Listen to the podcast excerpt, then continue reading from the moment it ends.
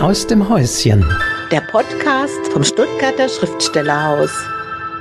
Er ist endlich wieder auf Sendung, endlich wieder eine neue Folge. Wir sind zugegebenermaßen etwas unregelmäßiger geworden, aber ich habe schon gehört, das ist die übliche Entschuldigung von vielen Podcasts, also deswegen muss das quasi pro forma schon sein. Aber wir sind noch die gleichen, die moderieren. Mein Name ist Wolfgang Tischer, hier im Stuttgarter Schriftstellerhaus, der zweite Vorsitzende des Vereins, der das ganze Jahr trägt und bei mir, wie immer, Astrid Braun, die Geschäftsführerin. Hallo Astrid. Ja, hallo Wolfgang. So, der Sommer ist vorüber. Wie sieht es aus? Was passiert?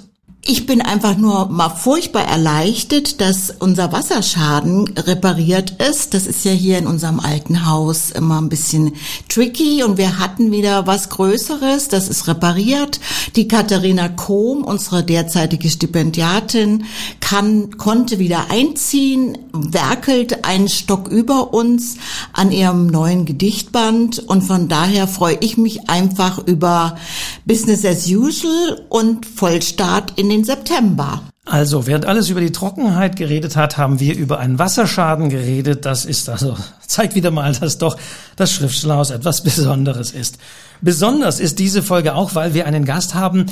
Ich behaupte jetzt mal über äh, dessen Buch demnächst, wir sind ja jetzt, machen wir ganz transparent, äh, Anfang September, aber über dessen Buch demnächst wahrscheinlich in Stuttgart noch mehr geredet wird. Es muss ja noch offiziell präsentiert werden. Und das, umso mehr freuen wir uns, dass wir eigentlich heute schon so ein bisschen auf dieses Buch schauen. Es heißt der Stuttgart Komplex und es ist geschrieben von dem, mit dem wir jetzt sprechen. Er ist uns zugeschaltet via Zoom aus Berlin, wo die Schwaben ja alle sind, wie wir wissen, wie wir auch aus seinem Buch nochmal lernen werden.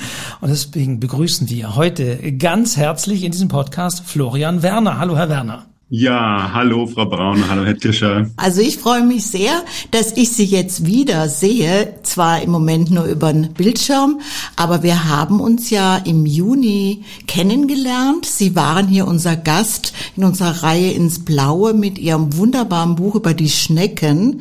Äh, ja, Sie haben das im Garnisonsschützenhaus vorgestellt, hatten das hoffentlich passende Ambiente, haben danach einen hoffentlich ebenfalls wunderbaren Sommer ver, verbracht. Und natürlich war uns aufgefallen oder wir wussten, dass in der Pipeline das Stuttgart-Buch liegt. Und das wird jetzt im September erscheinen. Und da war natürlich naheliegend, wir verbinden uns nochmal. Ich freue mich sehr, dass Sie am Apparat sind. Schön, ich freue mich auch. Ich stelle mal so die Frage, Herr Werner. Äh, Sie schreiben sozusagen dann in verschiedenen Disziplinen, also in dieser Naturkundenreihe bei Mattes und Seitz äh, über Schnecken, wie wir gerade gehört haben.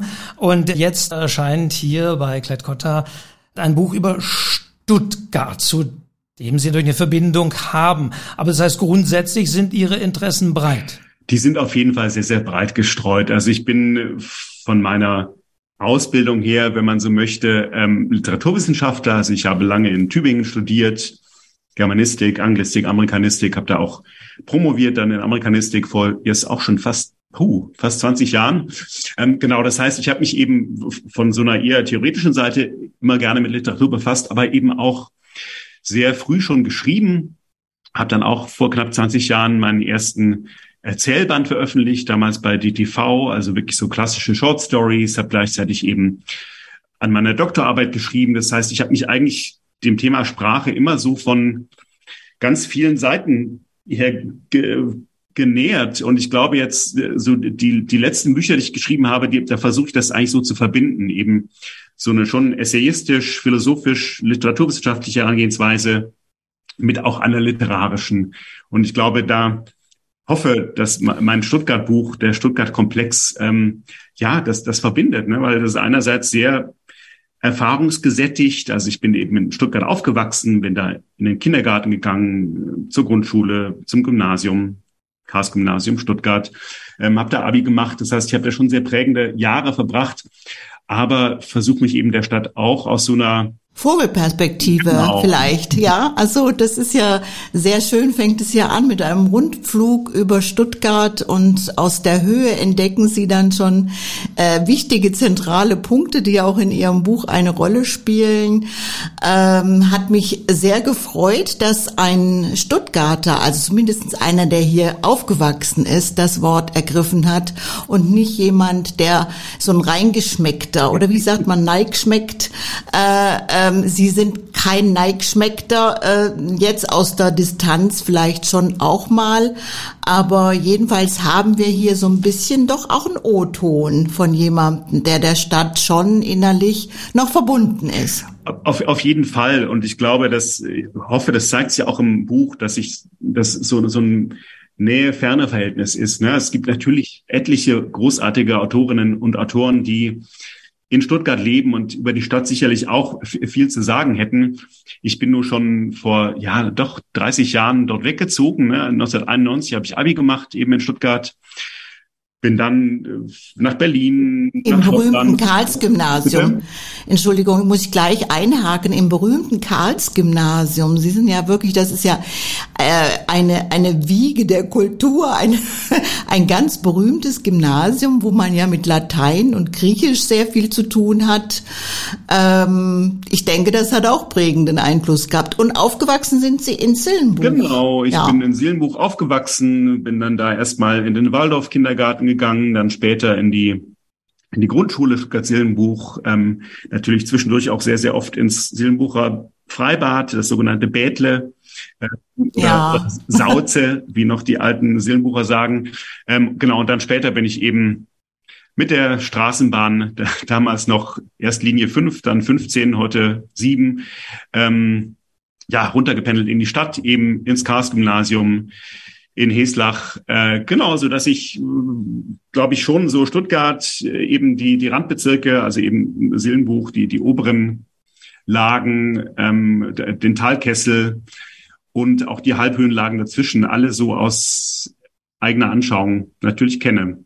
Also das hat mir persönlich sehr gut gefallen, weil ich bin jemand, der 1985 von Tübingen nach Stuttgart gekommen ist, aber äh, zu Hause war ich in Nordhessen, also schon eine so ein bisschen eine Fremde hier. Und äh, eine Wohnung haben wir eigentlich nur bekommen, weil mein Mann ein ausgesuchter Schwabe gewesen ist. Und dann sagte der Vermieter, Sie sind halt der Schwab, ja. Das war eine Eintrittskarte, die uns hier ermächtigt hat, in Stuttgart überhaupt leben zu dürfen. Ähm, insofern habe ich ähm, Ihr Buch mit großem Vergnügen gelesen, weil ich natürlich beides mitbringe, diesen langjährigen Blick hier von innen, aber auch diesen Blick von außen, wenn ich Leuten was erzähle über Stuttgart. Und das ist eine wunderbare Verbindung eigentlich, die Sie da gefunden haben. Was mir am meisten oder was mich für mich am meisten interessant ist, ist eigentlich, dass sie das Ganze nach einem sehr berühmten äh, Buch benannt haben, nämlich Stuttgart Komplex. Ja, also natürlich gehen gleich die Glocken an. Bader-Meinhof-Komplex. Das ist natürlich äh, schon was, wo man sich fragt, huch, äh, wie kommen diese beiden Dinge zusammen? Äh, hat sich das erst im Lauf des Buches ergeben oder ähm, haben Sie das gleich, so sprang Ihnen das sozusagen bei? Ja, der Titel, der kam wie so oft erst relativ spät beim Schreiben. Ähm, ich muss auch gestehen, ich glaube, ähm, diese Anspielung auf das berühmte Buch von Stefan Aus, der Bader-Meinhof-Komplex, die war mir zuerst äh, äh, gar nicht bewusst oder wahrscheinlich wirklich nur so halb bewusst. Und ich, mhm. ich, ich wage zu behaupten, selbst dem Verlag war das, glaube ich, gar nicht so klar, ähm, obwohl es jetzt, wie Sie sagen, natürlich total auf der Hand liegt. Ähm, aber der erste Gedanke war, meine Grundbehauptung in dem Buch ist ja, dass Stuttgart so die prototypische Stadt der Gegenwart schlechthin ist. Ne? So wie irgendwie mhm. Athen der Inbegriff der antiken Demokratie war und Manchester die Schlüsselmetropole der des Industriekapitalismus. Ne? Wenn man sagt Manchester, dann meint man immer mehr als nur die konkrete Stadt Manchester, sondern so ein ganzes Prinzip von eben äh, Proletariat und Arbeiterschaft und Ausbeutungsbeziehungen. Und so ist eben Stuttgart auch mehr als nur die konkrete Stadt eben am Nesenbach, äh, sondern ja. ist eben auch so wirklich so eine typische Metropole, wo sich ganz viele Phänomene unserer Gegenwart, da können wir sicher gleich noch drüber ausführlicher sprechen, so kristallisieren. Und äh, all diese Phänomene, die fügen sich halt meiner Meinung nach eben zu einem Komplex, also zu einem ganzen Bündel von Gegenwartsströmen oder Gegenwartsfäden, die, die sich da verheddern und finden und, und verknoten. Ähm, also das wäre so der eine Grund für diesen Titel Stuttgart-Komplex. Und der andere, das glaube ich jetzt als gewesener Stuttgarter oder eben Stuttgarter in Berlin man ja schon auch manchmal, oder ich zumindest so ein bisschen einen Stuttgart-Komplex habe, im Sinne von... Im Sinne von Minderwertigkeitskomplex? Ja, schon oder? in so einem, in so einem freudianischen Sinne. Also hier hinter mir, gut, das können Sie jetzt sehen, aber die Hörerinnen und Hörer nicht, da steht ja auch die Freud-Gesamtausgabe, schön dunkelrot. Ähm, genau, das natürlich, wenn man in Berlin sagt, so, ja, ich komme aus Schwaben, ich komme aus Stuttgart, schon man sehr schnell mit Spätzle beworfen wird. Müssen Sie, ergänzen Sie dann immer, dass Sie aber in Berlin geboren sind? Ach, ehrlich gesagt, ich habe mir das irgendwann abgewöhnt. Also es ist tatsächlich so genau. Ich bin gebürtiger Berliner, bin dann vier Jahren eben nach Stuttgart gezogen ähm, und wohne jetzt auch seit über 20 Jahren wieder hier. Aber ich würde eigentlich nie wagen zu behaupten, dass ich Berliner bin. Also das wird Ihnen jeder Berliner bestätigen können. Damit man Berliner ist, darf man die Stadt nie länger als zwei Wochen zum Sommerurlaub verlassen haben. Ähm, ja. Und deswegen habe ich eigentlich so langsam meinen Frieden mit der Tatsache gemacht, dass ich Stuttgarter bin, auch wenn man es vielleicht nicht hört und ich den, also den Dialekt wirklich nur beklagenswert schlecht spreche und ähm, eben als Neigschmeckter ähm, und da nicht geboren bin. Aber ja, da halte ich so ein bisschen mit diesem schönen Zitat von, von Robert Musil, der, glaube ich, am Anfang von der Mann ohne Eigenschaften sagt, die, die Frage, wo man sich befindet, stammt noch aus der Herdenzeit, wo man sich die Wasserstellen merken musste. Ja, also ich glaube immer diese Frage, wo kommst du eigentlich her, die, die ist ja auch so ein bisschen überbewertet und äh, manchmal auch ein bisschen nervig, finde ich. Aber ich sag's mal so, also wenn man ihr Buch so liest, hat man schon das Gefühl, dass es in ihrem Inneren auch so eine Art Wasserstelle gibt, die auch Stuttgart heißt, ja. Also bei allem, was in diesem Buch auf wunderbare Weise äh, an erfreulichem, an weniger erfreulichem, an kritischem, sehr kritischem äh, äh, erzählt wird, spürt man doch, ähm, also Spuren hat diese Stadt schon hinterlassen und man will das nicht missen, dass man natürlich immer wieder zu ihr zurückkehrt. Absolut. Also ich will jetzt auch weder Stuttgart noch die eigene Herkunft irgendwie kleinreden. Ähm, und natürlich diese Zeit von vier Jahren bis 19 oder so, die ich eben in Stuttgart verbracht habe, ist natürlich wahnsinnig prägend. Ne? Also ich war da eben im, wie gesagt, Waldorf Kindergarten. Sillenbuch ist natürlich sowieso sehr anthroposophisch geprägt. Irgendwie man, ja. ähm, habe dann Geige und Bratsche gespielt, sogar kurze Zeit im, im Schulorchester der Waldorfschule Ulandshöhe. Meine Lehrer waren immer Anthroposophen, also meine, meine Bratschenlehrer, Geigenlehrer. Ähm, gleichzeitig war ich dann eben auf dem Kars-Gymnasium, also da kam so eine humanistische, altsprachliche Prägung dazu. Ähm, dann habe ich lange bei den Stuttgarter Hymnuschorknaben gesungen, also oben auf dem Killesberg. Da kam dann irgendwie so ein ganz schon sehr pietistisch protestantisches ähm, Element dazu und all das. Ähm, ja, ich würde sagen, es ist die volle Dröhnung die volle gewesen. Dröhnung also.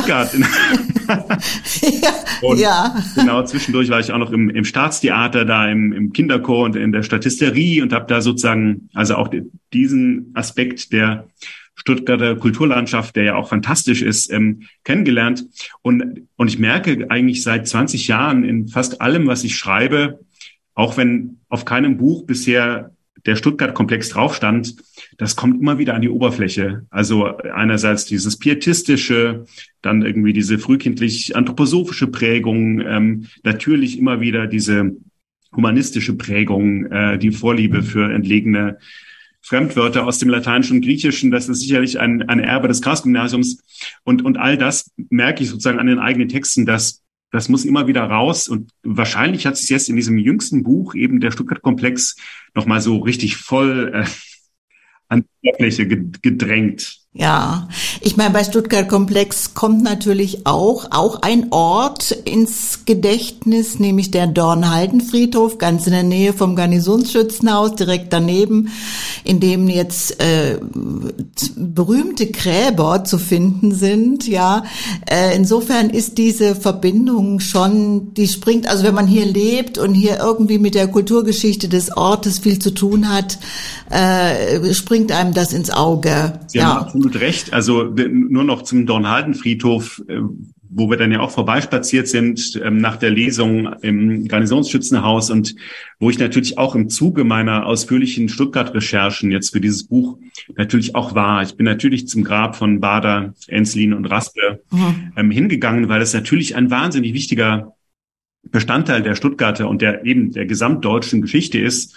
Ähm, habe auch ausführlich zusammen mit einem befreundeten Botaniker die Bepflanzung analysiert auf diesem, auf dem Grab. Ne? Warum, warum wächst da eine Zypresse? Das ist natürlich der Eingang des Totenreich. Warum wächst da ein, ein Blutahorn, der symbolisiert möglicherweise das, das Blut sowohl der Opfer als auch der der Terroristen, die dann in Stamm, Stammheim gestorben sind.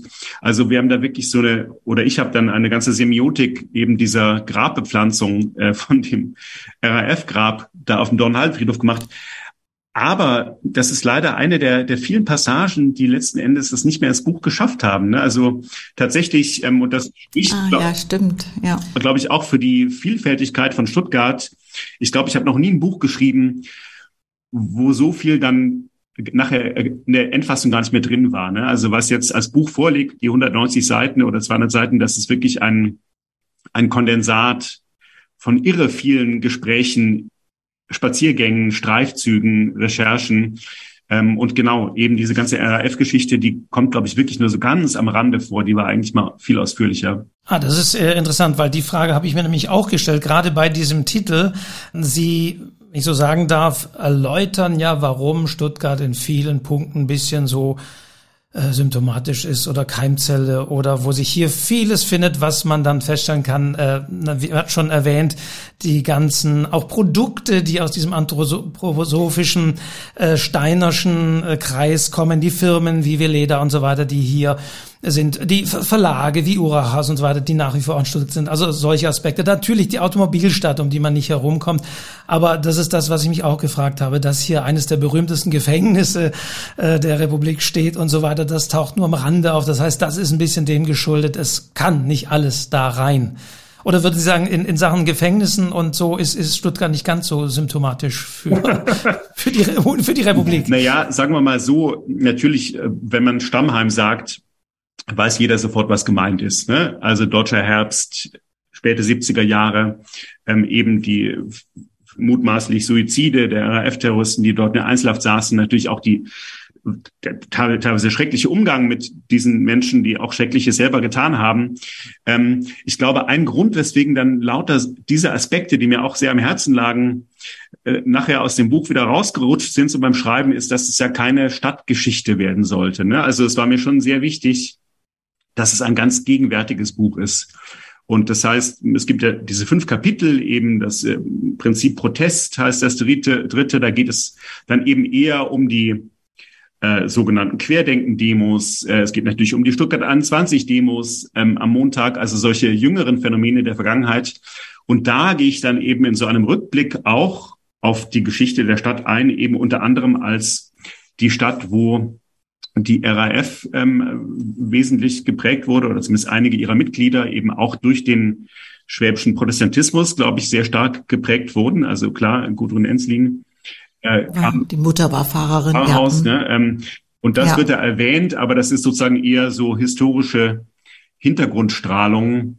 Und äh, eben, ich habe ich hab gemerkt, dass sozusagen, wenn ich da wirklich jetzt ganz weit aushole, nochmal über die RAF schreibe, äh, dann wird es ein anderes Buch, ne? Dann wird es ein historisches Buch und das, das wollte ich eben nicht. Und deswegen so ganz viele Sachen, auch, weiß ich, die Geschichte von Josef Süß Oppenheimer oder so. Ne? Also ich habe auch einen langen Ausflug gemacht ähm, auf den ehemaligen Stuttgarter Galgenbuckel, äh, um, um zu gucken, wo, wo, wo war da eigentlich dieser Ort, wo dieser furchtbare, einer der schlimmsten antisemitischen Justizmorde ne, der deutschen Geschichte, wo der stattgefunden hat. Und dann Riesenüberraschungen, da steht heute ein Waschhaus. Also äh, schrecklicher, symbolischer geht's ja auch nicht mehr, ne, dass in, im Nachkriegsdeutschland man ein Waschhaus gebaut hat, wo äh, eben Josef Süß Oppenheimer als Jude Süß dann äh, denunziert ermordet wurde. Und das ist zum Beispiel auch so eine Sache, dass da habe ich Seiten und Seiten drüber geschrieben, das rutschte nachher alles wieder raus, nicht weil das nicht ein wahnsinnig wichtiger Teil der deutschen Geschichte ist, sondern weil es dem Buch so eine andere Färbung, eine andere mhm. Richtung gegeben hätte. Ähm, also es war tatsächlich äh, ein, ein, ein weiter und steiniger Weg ähm, aus dem Talkessel der Recherche nachher auf die auf die Filtern oder die, die, die lichten Höhen, die lichten Höhen. ne? ja. Also gehen wir doch mal auf die äh, Topografie ein. Also dieses Buch hat folgt ja da einer ganz besonderen Topografie des Ortes. Stuttgart von den Höhen gehen wir nach unten in den Talkessel, steigen dann wieder auf in gewisser Weise. Ähm, ich finde es eigentlich ein sehr, ich fand das eigentlich eine sehr schöne Führung, ja, dass man wirklich äh, die, das weiten sie dann ja auch die Topografie von Stuttgart wird ja dann auch geweitet in eine ähm, ja, Sozialgeschichte Deutschlands. Das denke ich, kann man schon so sagen. Das war auch ein bisschen die Absicht, denke ich. So, so erkläre ich mir den Komplex auch. Genau, also man könnte ja fast sagen, dass der Stuttgarter Talkessel ähm, fast sowas wie eine Petrischale der Gegenwart ist, ne? wo eben so ganz viele Sachen, die später in der gesamten Bundesrepublik virulent werden sollen, die da zum ersten Mal irgendwie auftauchen und aus äh, Gründen, die, die ganz schwer zu erklären sind, offensichtlich gerade sich da in Stuttgart ebenso eben in dieser Petrischale zum ersten Mal finden. Und äh, genau, das sind eben diese fünf Prinzipien, die ich, die ich aufmache. Also das Prinzip Nesenbach ist das erste, das Prinzip Protest, das, da geht es eben um Protestbewegungen, das Prinzip Pferd. Da geht es natürlich um die Automobilität. Also Stuttgart natürlich als die Heimat von Daimler und Porsche, als die Stadt, wo der ADAC gegründet wurde, ne, wo die das Motorpressehaus seinen Sitz hat, ne, also wo natürlich das Auto eine Wahnsinnsrolle spielt mit all seinen negativen Begleiterscheinungen auch, aber auch dem, dem Wohlstand, den es bringt. Dann gibt es dieses Prinzip Waldi, nenne ich das. Da geht es eben um die Waldorfschule. Also nach dieser liebevollen Bezeichnung, die, glaube ich, vor allem Waldorfschüler sich selbst geben. Wir Waldis, ne? also wir sind eben die Waldorfschüler. Äh, und ganz am Schluss dieses Prinzip Schwabylon nenne ich es, also sozusagen Stuttgart als Migrationsmetropole, wo einerseits jedes Jahr sehr viele Arbeitskräfte aus aller Welt gerne hinkommen zum Arbeiten ähm, und um zu leben, aber natürlich eben auch Menschen abwandern, wie ich und viele andere auch, dann vorzugsweise nach Berlin, Prenzlauer Berg und genau, das sind ja alles so riesen, riesen Themenfelder. Klar, Migration, äh, Umweltzerstörung, Mobilität, äh, Spiritualität, Konspiritualität, wenn man so möchte.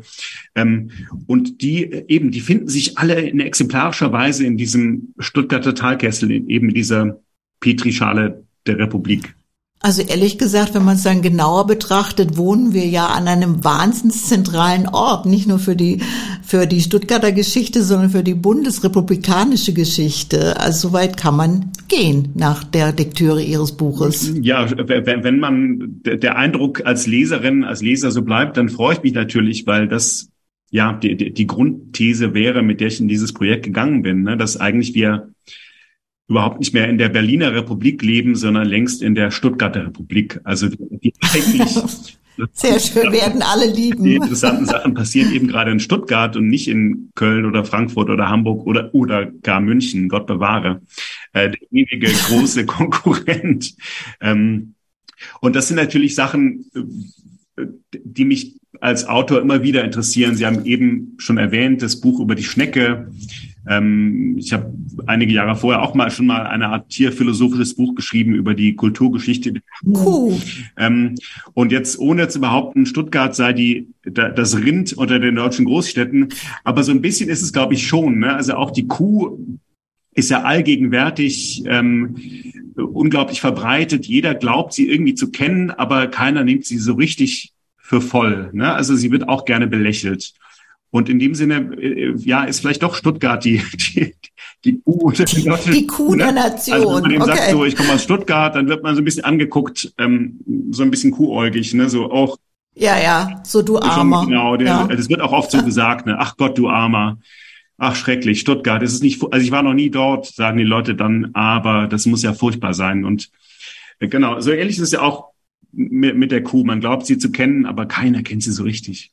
Wollten Sie auch Stuttgart ein bisschen rehabilitieren? Ich meine, Ihr Blick auf Stuttgart ist ja schon ein wohlwollend kritischer, sage ich mal, aber Sie sind, das spürt man dieser Stadt sehr zugeneigt, obwohl Sie ja auch Themen besprechen, die eine sehr breite Bandbreite haben und sehr viele Aspekte haben. Interessanterweise sei es jetzt bei den Protesten, die mal mit Stuttgart 21 und dem sogenannten Wutbürger noch sehr posi eher positiv besetzt waren, die dann aber mit den mit Querdenkern, die dann in Bussen auch nach Berlin gebracht wurden, äh, das Ganze ein bisschen umgedreht wurde. Beim Automobil natürlich auch einerseits äh, Entwicklung, äh, Erfindertum, aber an die anderen Aspekte bis hin zur äh, Waldorfpädagogik, die natürlich auch ihre äh, schönen Holzklötzchen-Seiten hat, aber auf der anderen Seite auch wiederum eine kritische Betrachtung durchaus verdienen kann. Also wie sind Sie äh, daran gegangen, dass Sie dann nicht äh, zu einseitig in all diesen Dingen äh, wurden? Ich meine, Sie positionieren sich aber, aber trotzdem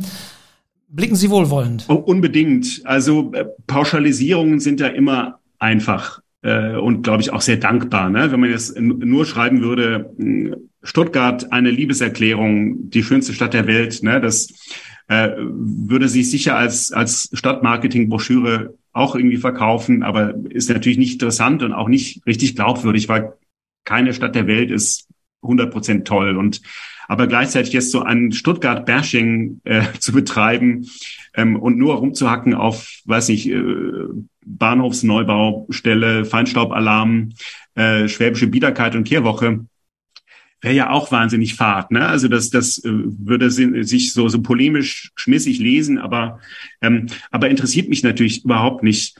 Ähm, und ich glaube, das Prinzip, was mich bei dem Buch die ganze Zeit geleitet hat, ist eigentlich die, die Halbhöhenlage. Das wurde mir erst auch so allmählich klar. Also um die geht's natürlich auch. Das ist ja wirklich so ein Stuttgarter topografisches Alleinstellungsmerkmal. Ähm, diese Halbhöhenlage, also die hat Berlin oder Hamburg oder Köln, haben die nicht. Ne? Ähm, aber und die Halbhöhenlage bedeutet ja wirklich so eine Gleichzeitigkeit von Nähe und Distanz. Also man ist irgendwie, man ist nicht ganz im Tal, aber man ist auch nicht ganz auf der Höhe. Ähm, man ist nicht ganz nah, aber auch nicht ganz weit weg. Und man hat eigentlich so eine Möglichkeit fast zur städtischen Nabelschau. Und das finde ich eigentlich ganz mhm. toll. Ne? Also so diese, diese halbe Flughöhe. Ähm, wo man so auf, auf, auf sich selber gucken kann. Und das hat mich, glaube ich, sehr geleitet bei dem Buch. Da würde ich gerne einhaken, weil ausgerechnet bei diesem, wie Sie um die Halbhöhenlage kreisen, das hatte mich fast ein bisschen überrascht, weil ähm, also in meinem oder in dem Sprachgebrauch vieler Menschen, die ich hier kenne, ist die Halbhöhenlage immer im Grunde dann the upper class immer schon, ja. Also Sie legen da ja den Fokus auf eine Annäherung, ja, dass also von der Höhe runter zum Tal trifft man sich quasi auf der Halbhöhenlage, mhm. ja. Also so habe ich es gelesen. Ja, das äh, hat mich ein bisschen überrascht, weil ähm, ich fand es, das ist sehr, fand ich sehr positiv. Ja gegenüber. Da haben Sie natürlich absolut recht. Also ich, ähm, die Halbhöhenlage, die interessant an der ist ja schon, dass die nicht so als reine Villengegend entstanden ist. Ne? Das ist jetzt nicht wie das Frankfurter Westend oder so, dass man sagt, da, mhm. da sind nur Villenzüge oder so, sondern das ist eigentlich, als sie dann zweite Hälfte des 19. Jahrhundert besiedelt wurde, war das schon eigentlich auch sozial durchmischt.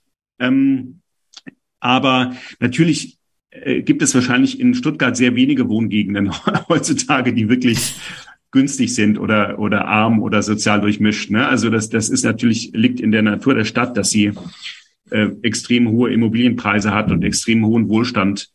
Ähm, das heißt, an, an dieser Stelle, was ich im Buch ja immer wieder versuche zu machen, ist so konkrete Phänomene der Stadt Stuttgart auch allegorisch zu lesen. Und das ist, glaube ich, bei diesem Prinzip Halb Halbhöhenlage am, am stärksten, ne? dass äh, mir auch bewusst ist, das ist nicht wirklich unbedingt der Ort, wo sich arm und reich jetzt jeden Abend die Hände schütteln und zusammen ein Bier trinken. Ähm, aber es ist natürlich so, als, als Bild fand ich das sehr schön. Und tatsächlich, wenn ich so zurückgedacht habe an meine eigene Schulzeit, also wie gesagt, aufgewachsen in Sillenbuch, zur Schule gegangen, unten im Tal, äh, im KG, wenn wir uns abends dann verabredet haben, so mit 14 oder 15, sind wir tatsächlich ganz oft runtergefahren irgendwie mit der mit der mit der Straßenbahn äh, zum Galatea-Brunnen da am Eugensplatz, äh, was ja. natürlich auch ein fantastischer Blick ist, ne? also einer der schönsten Stadtansichten wahrscheinlich Deutschlands oder Europas. Ähm, und das war dann schon so dieses Gefühl, man möchte nicht da oben in seinem vor Ort Sillenbuch sitzen abends. Man möchte vielleicht aber auch nicht ganz in die Stadt fahren, sondern man fährt so eben auf die halbe Höhe. Ah ja, gut. Trifft ja. dann da auch Leute, die vielleicht in anderen Stadtbezirken oder im Tal eben leben und ähm, ist da eben ein Eis bei Eispinguinen, äh, den es erfreulicherweise immer noch gibt und sitzt da im Schatten der Galatea und ähm, tauscht sich so aus über die Stadt. Und das ist, glaube ich, schon eine Stuttgarter Besonderheit, auch wenn sie natürlich nicht alle sozialen Probleme oder auch nur irgendwelche Probleme löst zugegebenermaßen. Ja, also da kann ich noch ein Platz ist vielleicht da, wo man äh, ein, ein Silvester gerne hingeht, ist an der Weinsteige oben. Da, da gibt's ja auch so einen Platz, wo man das Feuerwerk besonders gut sieht. Das ist ja auch schon auf halbem Wege runter. Gut, das ist jetzt eine Erfahrung der, der letzten Jahre oder Jahrzehnte wahrscheinlich, weil ich, äh, Sie sind schon länger nicht mehr hier oder leben nicht mehr so intensiv haben heranwachsende Kinder eher jetzt in Berlin mit die sie da erleben. Genau, ich, ja. ich meine, dass das Leben in Stuttgart, äh, wenn, so wie ich es erlebe, wenn ich jetzt zu Besuch bin, hat sich ja wirklich in den letzten Jahrzehnten wahnsinnig gewandelt. Ne? Also sozusagen, äh, wenn man, wenn ich heute an einem Sommerabend durch die Stuttgarter Innenstadt gehe, denke ich ja, es ist irgendwie äh, Palermo oder äh, ich weiß nicht, also es ist irre, dieses äh, Outdoor-Leben, also die ganze Altstadt hat man das Gefühl, ist irgendwie so ein riesiger Rummelplatz, ne? irre. Und natürlich äh, zeigt sich das eben auch in diesen Halbhöhenlagen, also so die Art und Weise, wie wir es während Corona vielleicht nochmal verstärkt, so die ganzen Stäffele, irgendwie Schimmelhüttenweg oder Willi Reichert Staffel oder so, bespielt wurden und dann Menschen da sich eben hingesetzt haben mit ihrem Getränk und ihrem Zigarettchen. Ähm, das hat für mich schon auch was sehr Positives, ne? Also dieses, dieser, dieser Wille, so öffn den öffentlichen Raum äh, in, in Besitz zu nehmen und äh, zu eben zu, zu bespielen. Ähm, und eben und eben nicht nur kommerzielle Flächen, sondern auch solche solche äh, öffentlichen öffentlichen Plätze.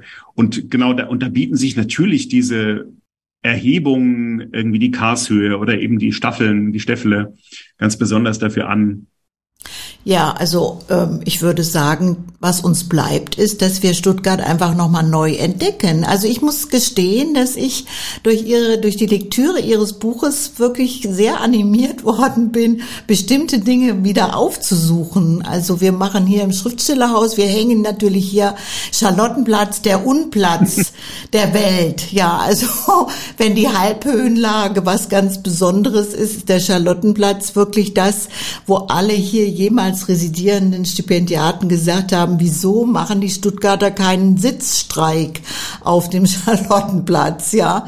Äh, aber muss ich sagen, was ich bei Ihnen gelesen habe, da dachte ich so, Mensch, Mensch, du wohnst in einer großartigen Stadt, die natürlich ihre Problemzonen hat darf man nicht vergessen, aber immerhin.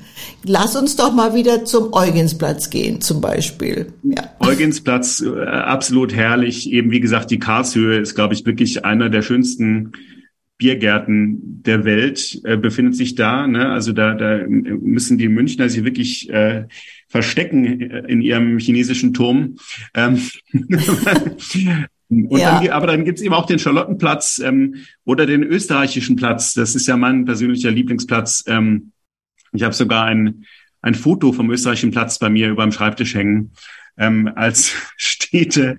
Okay. Also aber eben auch als, als Anspruch, dass immer das, das Schöne im Schrecklichen zu suchen. In der ja, also ich glaube, da findet man hier in Stuttgart wirklich ganz viele Motive, die diese Dinge verbinden. Ja, also unbedingt, aber dann eben auch wirklich in, das war eben für mich jetzt wirklich ein wunderschöner Anlass, dieses Buch äh, Stuttgart nochmal wieder zu entdecken und eben auch wirklich Ecken zu entdecken, die ich entweder vergessen hatte ähm, oder noch nie gesehen. Ich habe eben bin nicht nur über Stuttgart äh, drüber geflogen mit dem Segelflugzeug, sondern bin habe mich auch eben wahnsinnig viel durch die Stadt treiben lassen, teilweise planvoll, teilweise weniger planvoll. Und eben so eine psychogeografische Wanderung, die ich da gemacht habe, war, dass ich einmal den gesamten Verlauf des Nesenbachs ähm, entlang gewandert bin, also so wie er früher verlief, bevor er kanalisiert wurde, natürlich einmal von Feingen, von den Honigwiesen aus bis, bis zum Neckar. Da geht man also wirklich 13 äh, Kilometer lang einmal quer durch die gesamte Stadt.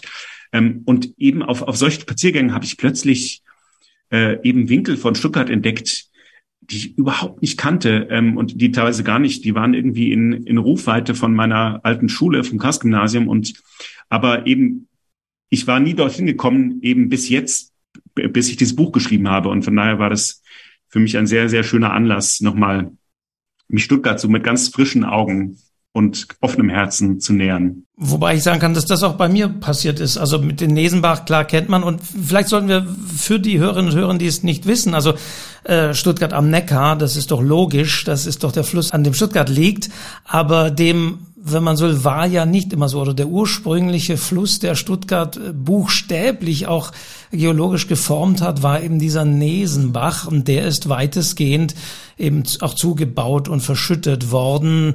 Hier zumindest in dem Verlauf Stuttgart, der floss dann irgendwann in den Neckar, aber er ist kaum mehr zugänglich und es wurden, und das beschreiben Sie auch sehr schön, immer so solche Renaturierungsmaßnahmen versucht zu machen, also den, den ursprünglichen Quellort oben äh, in Feigen so wieder, wieder frei zu graben. Also das sollten wir vielleicht mal äh, erläutern. Der Nesenbach ist der entscheidende Fluss oder Bach für Stuttgart genau. gewesen. Und man merkt natürlich auch daran, dass nicht erst seit Stuttgart 21 die Stuttgarter einfach sehr, sehr gerne Sachen unter Tage legen. Ne? Die, die ja, haben gerne ja. äh, Verkehrswege, Bauwerke, Flüsse, ganze Flüsse. Ja, auch die U-Bahn. Also, weil ich persönlich erinnere mich auch noch, dass man von der Weinsteige aus, als ich nach Stuttgart kam, konnte man mit der Straßenbahn die Weinsteige runterfahren. Das war so wunderbar. Ja, also ich bin von Möhringen runtergefahren über Degerloch und fuhr dann mit der Straßenbahn äh, zum Olgaplatz. Da war mein Arbeitsplatz äh, wie schön das war und wie sehr wir alle gelitten haben, als das dann weg war und dann auch die U-Bahn sozusagen wirklich im Untergrund verschwand. Ja, also das war schon ein bisschen eins von den kleineren Trauerspielen, die wir hier in Stuttgart auch aufgeführt haben oder immer noch dabei sind aufzuführen. Ja. Ja, und was das Buch betrifft, sind wir, ich hatte es schon gesagt, eigentlich ganz vorn dran. Wann erscheint es offiziell? Ich habe das gar nicht vorliegen, Herr Werner. Wann ist offizieller Erscheinungstermin? Am 26. 26. September. Ja. Also am 26. September ist die Buchpremiere, die feierliche, im Literaturhaus Stuttgart. Und das ist dann auch der erste Erscheinungstag. Und wie sieht es dann aus? Ist da, sind da jetzt mehr Termine eher hier im Raum in Buchhandlungen? Wir äh, werden uns ja auch nochmal persönlich äh, begegnen dann auf den Stuttgarter Buchwochen, auch da am 24. November, mache ich mal Werbung hier, werden wir uns nochmal drüber unterhalten. Das heißt, wie viele Termine finden statt und finden die meisten in Stuttgart statt oder gibt es dann auch so etwas, dass Sie jetzt in Berlin auch Termine haben, um dort über Stuttgart nochmal zu erzählen und die Stuttgarter und die Schwaben zu rehabilitieren? Ja, bislang noch nicht. Also es sind sehr viele Termine in Stuttgart ähm, und noch wenig außerhalb. Aber tatsächlich, genau, am 26 eben im Literaturhaus, 26. September, dann am 28. in Feigen, am 29. in Botlang, dann unterhalten wir uns im November äh, bei den Stuttgarter Buchwochen im Haus der Wirtschaft, dann auch im November werde ich im Café Gottlieb, das gerade in Bad Cannstatt eröffnet wurde. Also immer der Sprung über den Neckar, der ist gemacht. Ne? Bis, ja. bis Cannstatt wird die, die Kunde von Stuttgart dringen ähm, und dann natürlich hoffentlich auch noch, noch weiter hinaus bis nach, bis nach Berlin. Also daran müssen wir jetzt noch arbeiten, dass eben, und das halten wir nochmal fest, es eben kein historisches Stuttgart-Buch ist, sondern exemplarisch zeigt, welche Bedeutung Stuttgart für die gesamte Republik hatte. Und insofern wünsche ich und hoffe ich, dass es da noch weitere Termine auch gibt, die dann den Ruf Stuttgarts, diesen positiveren Ruf Stuttgarts weitertragen. Genau. Ja, unbedingt. Ich schließe mich an. Also ich meine, ich bin hier, ich bin hier hängen geblieben, hergekommen, hängen geblieben und werde hier auch bleiben. Ich habe kurzfristig mal erwogen, ob ich mal ins Rheinland umziehe zu meinem Sohn, aber das habe ich jetzt irgendwie doch weggetan. Da hat Ihr Buch auch ein bisschen was dazu beigetragen, dass ich dachte, Mensch, schön hast es hier doch. Das ist doch schön. Ne? Und sehen Sie, seitdem ich das Buch geschrieben habe, denke ich immer wieder drüber nach, sollte ich nicht vielleicht doch zurückziehen nach Stuttgart? ja, okay. Also am 26. erscheint, 26. September 2022 erscheint es offiziell. Man kann es jetzt schon vorbestellen. Sollte das, das betone ich auch immer, natürlich in der örtlichen Buchhandlung machen, von denen es glücklicherweise ja noch ein paar ähm, gibt in Stuttgart. Machen Sie es nicht bei den großen Ketten, machen Sie es in der kleinen Buchhandlung, in den Ortsteilen, die es ja auch gibt. Äh, also äh, da erscheint das Buch Stuttgart Komplex, erschienen hier im Stuttgarter Verlag Klett-Cotta und äh, Florian Werner, der Autor, den wir jetzt befragt haben und der dann demnächst hier sein wird und Sie haben die Termine schon genannt, dann zu erleben ist. Ja, wir sagen vielen, vielen Dank nach Berlin. Ja, ich danke Ihnen und ich freue mich aufs Wiedersehen in Stuttgart. Und bevor wir vielleicht jetzt nochmal auf das blicken, was demnächst in diesem Podcast kommt oder sonst so kommt, stelle ich jetzt schon mal die Frage, die ich in diesem Podcast immer an meine Co-Moderatorin Astrid Braun stelle. Astrid, was liest du gerade? Also ich bin richtig froh, dass mir jetzt endlich mal wieder jemand diese Frage stellt. Andere muss ich ja von mir aus immer ein bisschen bequatschen. Ähm, ich antworte sehr gerne. Ich lese einen Titel von der Longlist. Das ist aber eher zufällig. Also Longlist des Deutschen Buchpreises? Natürlich. Und zwar den Roman von Daniela Dröscher, Lügen über meine Mutter, erschienen bei Kiepenheuer und Witsch. Ähm, Lügen über meine Mutter, klar, man ahnt es schon, es ist eine Geschichte über die Mutter, über das Leben mit ihr, mm, aber es ist mehr als das.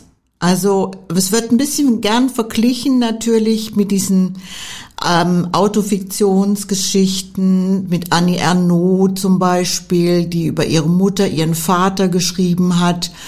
Ähm, ich persönlich schätze es ungleich mehr. Annie Ernaux finde ich immer ein bisschen sehr kühl und ja, äh, ist einfach nicht so meins. Sie schreibt tatsächlich die Geschichte ihrer Mutter und zwar teilt sie das auf in zwei Perspektiven. Zum einen gibt es einen Teil, der immer aus der Sicht des Kindes geschrieben wird über die Mutter und dann gibt es sozusagen erläuternde Passagen dazwischen, äh, wie diese Geschichte einzubetten ist in das Gefüge der damals herrschenden Verhältnisse. Und das finde ich eine ganz geglückte Kombination. Das ist auch sprachlich natürlich reizvoll. Ähm, natürlich wird einem auch sehr viel in Anführungszeichen erklärt dadurch, aber ich habe das Buch sehr gut gefunden und ähm, ja, also diese Form von Autofiktion behagt mir sehr. Daniela Droscher, Lügen über meine Mutter erschien bei Kiepenheuer und Witsch. Ja, schauen wir mal, ob es das Buch auf die Shortlist schafft.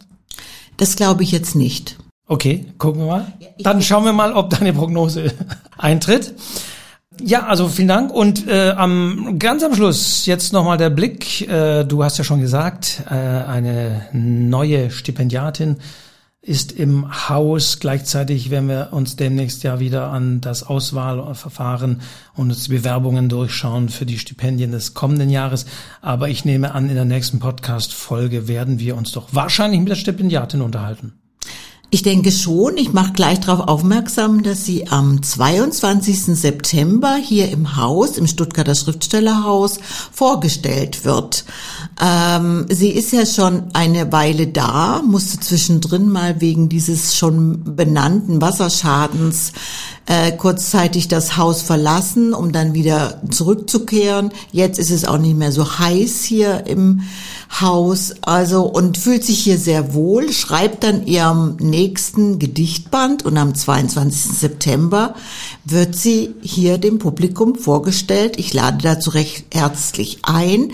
Überhaupt steht dieser Monat September im Zeichen der Lyrik, weil Katharina Kohm erhält ja das Lyrikstipendium des Schriftstellerhauses und in diesem Monat haben wir tatsächlich uns etwas konzentriert auf verschiedene Lyriker. Also es wird auch eine Veranstaltung mit Matthias Jesch gegeben am 27. September. Ähm, und es gibt vor allen Dingen jetzt am kommenden Freitag die Stuttgarter Lyriknacht am 9. September ab 19 Uhr in der Stadtbibliothek am Mailänder Platz. Äh, da sind wieder die das Literaturhaus, das Stuttgarter Schriftstellerhaus sowie die Stadtbibliothek zusammen und gestalten diesen Abend und wir haben eingeladen die Ronja Ottmann mit ihrem Gedichtband. Noch zu hören sind Simone Lappert, Carmen Kotarski, äh, noch ein Musiker, eine Musikerin, deren Name mir im Moment nicht präsent ist, aber am Freitag 19 Uhr geht es los in der Stadtbibliothek. Wir freuen uns, wenn Sie dabei sind. Und ich weise auch nochmal darauf hin, auf der Webseite des Stuttgarter Schriftstellerhauses unter stuttgarter-schriftstellerhaus.de gibt's auch äh, sehr schöne Blogbeiträge im Stipendiatinnenblog von Katharina Kohm. Gut, dass du den Namen nochmal gesagt hast, weil wir haben ja ein bisschen mal von die Stipendiatin ja. Katharina Kohm ist es aktuell. Äh, sie ist jetzt hier noch im Haus und äh, alle Termine, auch ansonsten, was es sonst noch gibt und aktuelles, weisen wir natürlich auf unsere Website stuttgarter-schriftstellerhaus.de hin, wo man die wie immer auch noch finden kann. Also die von dir genannten und auch alle weiteren, die da noch kommen und was sonst so passiert. Genau. Bisschen Werbung will ich auch noch machen, weil wir erstmalig mit einer Buchhandlung kooperieren im September, nämlich am 23. September hat Buch, haben Buch im Süden und wir unseren Ex-Stipendiaten Lorenz Langenegger eingeladen. Der hat auch einen neuen Roman, ähm, was man jetzt noch tun kann, lautet die äh, verborgene Frage in dem Roman. Ich freue mich sehr, dass der Lorenz Langenegger mal wieder hier vorbeischaut. Er ist seit seiner Stipendiatenzeit im Jahr 2006 dem Haus sehr treu geblieben. Wir hatten ihn schon öfter zu Besuch und jetzt wieder mit einem neuen Roman, erschienen bei Jung und Jung. Und ich würde mich freuen, wenn Sie bei Buch im Süden, der Buchhandlung im Stuttgarter Süden. Süden, Süden. Oh Gott, sorry. Sorry. Äh, wenn Sie da vorbeischauen. Äh, Tickets bitte dort in der Buchhandlung erwerben. Und wie gesagt, alles sonst, was noch passiert auf unserer Website, auf die wir gerne verweisen. Ansonsten verweisen wir natürlich drauf, empfehlen dir diesen Podcast weiter für alle Literaturinteressierten, nicht nur in Stuttgart, sondern auch weiterhin. Wir freuen uns über Weiterempfehlen, wir freuen uns über Rückmeldungen und wir freuen uns natürlich über Bewertungen auf den ganzen Podcast-Portalen, sei es jetzt Spotify, wo man uns äh, Sternchen vergeben kann, oder all die anderen Portale bei Google, bei Apple, bei Deezer und was es da noch so alles gibt. Ja, und damit wären wir durch. Ja. Astrid, für heute. Vielen Dank. Ja, ich danke dir. Und äh, wir danken den Hörerinnen und Hörern da draußen und sagen dann Tschüss bis zum nächsten Mal. Tschüss.